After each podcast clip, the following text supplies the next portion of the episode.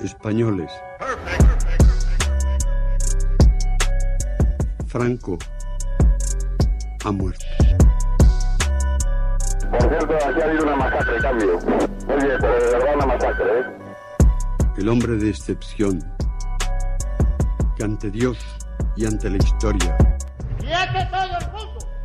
¿Quiénes? Que acaban de ocupar el Parlamento. ¿Quién lo dice esto? Coño, yo que lo acabo de oír. Ah, amigo, tú eres un mierda. No has creído nunca. Joder, qué bárbaro, oye. No has creído, no has creído nunca. Estoy impresionado. No has creído nunca. Todos contra la reacción. Todos contra el fascismo. Confirmo que he ordenado a las autoridades civiles y a la Junta de Jefes de Estado Mayor que tomen todas las medidas necesarias para mantener el orden constitucional. Es que creo que nosotros estamos para mirar al futuro, para encargarnos de los problemas de las eh, personas, de los vivos y para dejar a los muertos en- que descansen en paz. Oír a un cura decir rojo asesino, todos los rojos son unos asesinos y saber que mi padre era rojo y que lo habían matado. Es por el bien de todos, de todos los infelices que han muerto por tráfico. Las grandes, las olas de ciertas llanuras, galopa caballo. El mensaje de la patria eterna que dice a todos sus hijos paz, piedad y perdón. Estás escuchando la cafetera. Abres Facebook y de pronto un anuncio de booking.com. Pero es que en la propia página web se anuncia con este mensaje. Un lugar tranquilo. Todas las habitaciones equipadas. Establecimiento amplio. Restaurante con vistas a la montaña. El lugar perfecto. A las parejas les encanta la ubicación. Bueno, esto debe ser de booking.com, supongo. Y el anuncio en Facebook con cancelación gratis tienes flexibilidad. Reserva tu estancia perfecta con total tranquilidad. Con total tranquilidad, ¿para quién? Porque están hablando de la hospedería del Valle de los Caídos. Emilio Silva, presidente de la Asociación para la Recuperación de la Memoria Histórica. Muy buenos días. Muy buenos días. Bueno, es una cosa grotesca. Así está el patio. Fíjate que están diciendo algunos oyentes, nos envían también mensajes diciendo, esto me salta a mí también a través de Facebook y me salta a, a través de páginas web. Pero es un poco el retrato de la impudicia, de la impunidad también con la que ha contado el, el digamos, el franquismo y, la dictadura y, la manera con la que la democracia miró con desidia esto, ¿no? Bueno, estamos aquí en el año 2023. eh, lo que no dice claramente, digamos, esa, esa publicidad es que además de tener vistas a la cruz del valle, también tienes vistas a unos platos que sí salen en alguna de las fotos, pero no se ven bien que ofrece esta publicidad de Booking, donde vas a ver el escudo personal de Franco y te vas a limpiar la boca con una servilleta que tiene el escudo personal de Franco, etcétera, etcétera, ¿no? Entonces esto eh, nosotros ya denunciamos hace tres años que los monjes están ilegalmente en el valle y se les consiente y se les permite mantener este negocio, eh, bueno, que, de- que, que no forma parte realmente del convenio por el que ellos están allí. Ellos en el año 57 firman un convenio con el Estado franquista por el cual tienen que oficiar una misa diaria. Creo que eran tiene que haber residiendo un, un mínimo de, no sé si eran 17 monjes, eh, bueno, pues unas condiciones para mantener, digamos, la parte, la parte religiosa, ¿no? Y aquí tienen con este, esta hospedería que, bueno, pues tiene decenas y decenas de habitaciones donde normalmente quienes buscan relax eh, son grupos de ultraconservadores de la Iglesia Católica, ¿no? Y, bueno, pues mm, es curioso que primero que se les mantenga a los monjes de manera ilegal y luego que se haga esta especie de, de blanqueamiento cuando es un monumento eh, eminentemente fascista todavía, porque es una narrativa. Y yo organizo varias visitas eh, al año. Mira, en enero voy a ir con un oyente de la cafetera y con 75 alumnos suyos, un oyente que es profesor eh, director de un instituto. Entonces, eh, que, que se haga ese blanqueamiento como si estuvieras simplemente en un paraje de la sierra madrileña, ¿no?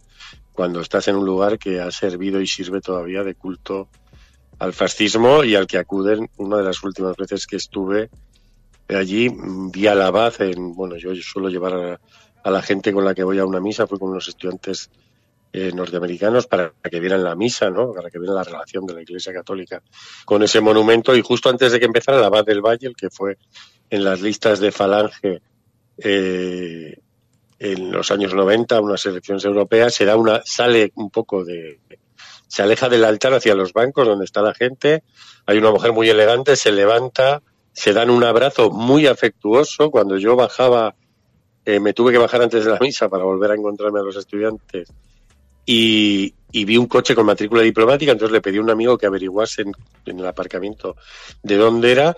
Era la embajadora de Víctor Orbán en Madrid y estaban allí haciendo un acto religioso guion político, pues esta derecha europea homófoba, xenófoba, que anda persiguiendo derechos, y allí estaban en comunión con el abad del Valle. Entonces, eso es para lo que fundamentalmente sirve este espacio, para darles a ellos el regalo de que sean anfitriones de gente que tiene poder político, poder económico, poder religioso, y dentro de la Iglesia Católica, pues ellos son los que alojan a todas estas personas y con consentimiento del Estado, porque es una propiedad pública, sin que salga a concurso. Mm, mira, yo, pues, yo estoy a favor de que lo cierren y en todo caso que sirva de alojamiento a los familiares que tienen allí a sus muertos secuestrados.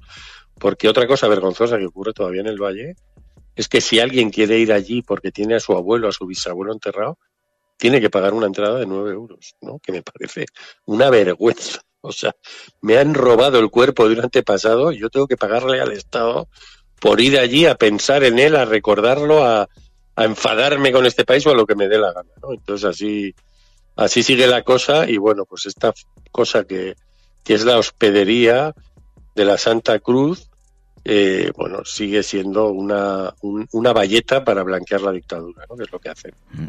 Vemos eh, mueble castellano cruces sobre las camas. Dicen algunas de las críticas, había algo especial en este alojamiento, autenticidad en las habitaciones, instalaciones austeras, comidas inusuales.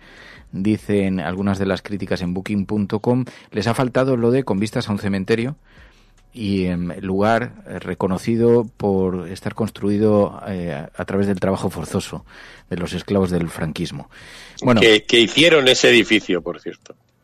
El caso es eh, que... En el Valle, perdón, eh, ahora que lo has dicho, había tres batallones de presos. Eh, unos se hicieron la carretera, que es una carretera gigantesca hecha en los años 50, con muy poca tecnología, mucho frío y mucha violencia contra ellos por parte de las autoridades franquistas. Otro se dedicó a la basílica y otro se dedicó a, a construir esta hospedería y una especie de mini monasterio que hay cerca que es el lugar de residencia de los monjes. Dice Pablo, no sabía que había un hotel que se pagaba entrada, es un escándalo. Em, Emilio, em, esto retrata la cultura también democrática de este país, pero hemos visto una noticia publicada estos días en público.es. El Ayuntamiento de Madrid multa a un manifestante por usar un megáfono en una marcha por la memoria democrática. Pues sí, es otra de estas cosas sorprendentes, pero que explican muchas cosas. Se trata de un colectivo que lleva años peleando por porque en el año 2008 mm, se borró del mapa la, lo que había sido la cárcel de Carabanchel, un lugar que debería ser de referencia para este país, ¿no? Para conservar mm, los espacios donde se ejerció la represión. Yo suelo distinguir entre espacios mm, donde se ejerció la represión y los que se hicieron para humillar, ¿no? exclusivamente. Yo los que se hicieron para humillar, pues directamente los demolería.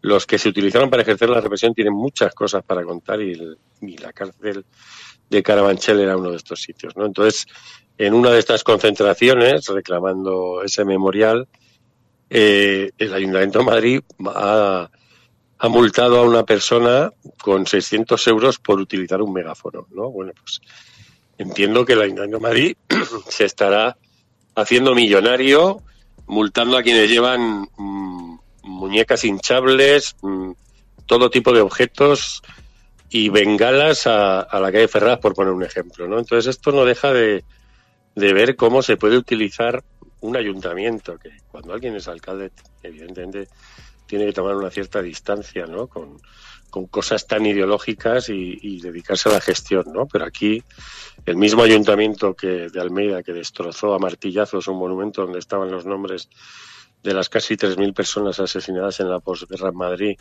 en el cementerio de Almudena, pues ese mismo anda multando a personas que reclaman un memorial y que utilizan un megáfono, que en una manifestación pues debe venir con el kit de primero de básica de manifestante. Mm, que me suena a mí el que te pasó algo cuando Billy el niño tuvo que declarar para ver si aceptaba ser extraditado a Argentina.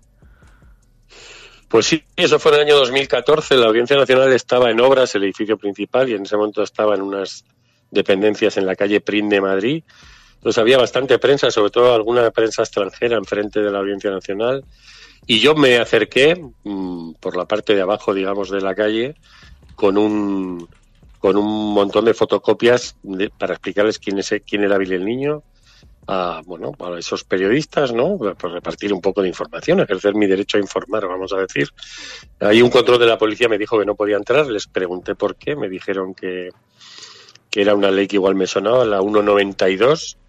Les dije que, que con el número no me bastaba, dijeron la ley Corcuera, y que y entonces me dijeron que ellos establecían un perímetro, un perímetro de seguridad y yo le pregunté que cuáles eran los criterios técnicos para establecer ese perímetro y entonces el policía me dijo que, lo que los que a él le salían de los cojones, así literalmente. Entonces me di la vuelta toda la manzana porque vi que había un banco en la esquina, un banco financiero.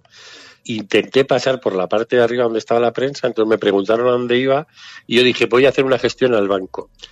Y entonces pasé la, la, valla que tenían ellos allí puesta y me empecé a, empecé a repartir estas fotocopias a periodistas. Y entonces un par de policías me vieron, me sacaron de allí y cuatro de ellos me empezaron a bajar a empujones por la calle hasta que en una especie de porche me metieron, me pidieron el carné, me dieron unos rodillazos en las piernas y, y me multaron. Me multaron eh, por, por hostigamiento por haber intentado dos veces colarme. Allí había un periodista del diario público, Alejandro Torrus, que lo retrató en un, en un reportaje. Fuimos multadas cinco personas, otros que estaban con una pancarta enfrente protestando. Y mientras a mí me estaban arrinconando allí y, bueno, dándome esos rodillazos en las piernas para asustarme un poco, el señor Bill del Niño, y eso lo puede ver cualquiera en las imágenes, eh, las imágenes de lo que me hizo la policía están en un documental sobre la querida Argentina, se titula Las dos orillas, que casi me desmayo porque había alguien grabándolo todo cuando lo vi. Y entonces sale Billy el niño, José Antonio González Pacheco, ese torturador condecorado eh, y, y, cobrando una pensión especial por haber torturado. Y un funcionario de la Audiencia Nacional sale un poquito delante de él, abre la puerta del coche en el que se va a ir como si fuera una persona muy importante de la democracia española, hablamos del año 2014, le dice algo que yo he intentado leer en las imágenes, porque le dice algo mmm, alegremente, vamos a decir, el funcionario se vuelve a meter en la audiencia y al señor González Pacheco se le da un tratamiento VIP, mientras a quienes estaban protestando porque la justicia española no, asenta, no sentó en un banquillo antes de que muriera con el COVID a ese y a otros torturados del franquismo, pues eran multados por eso. Entonces, estas cosas, este tipo de sanciones nos explican que nuestra democracia es capaz de ponerse al revés de vez en cuando. Emilio Silva, presidente de la Asociación para la Recuperación de la Memoria Histórica. Gracias. Un abrazo a la resistencia.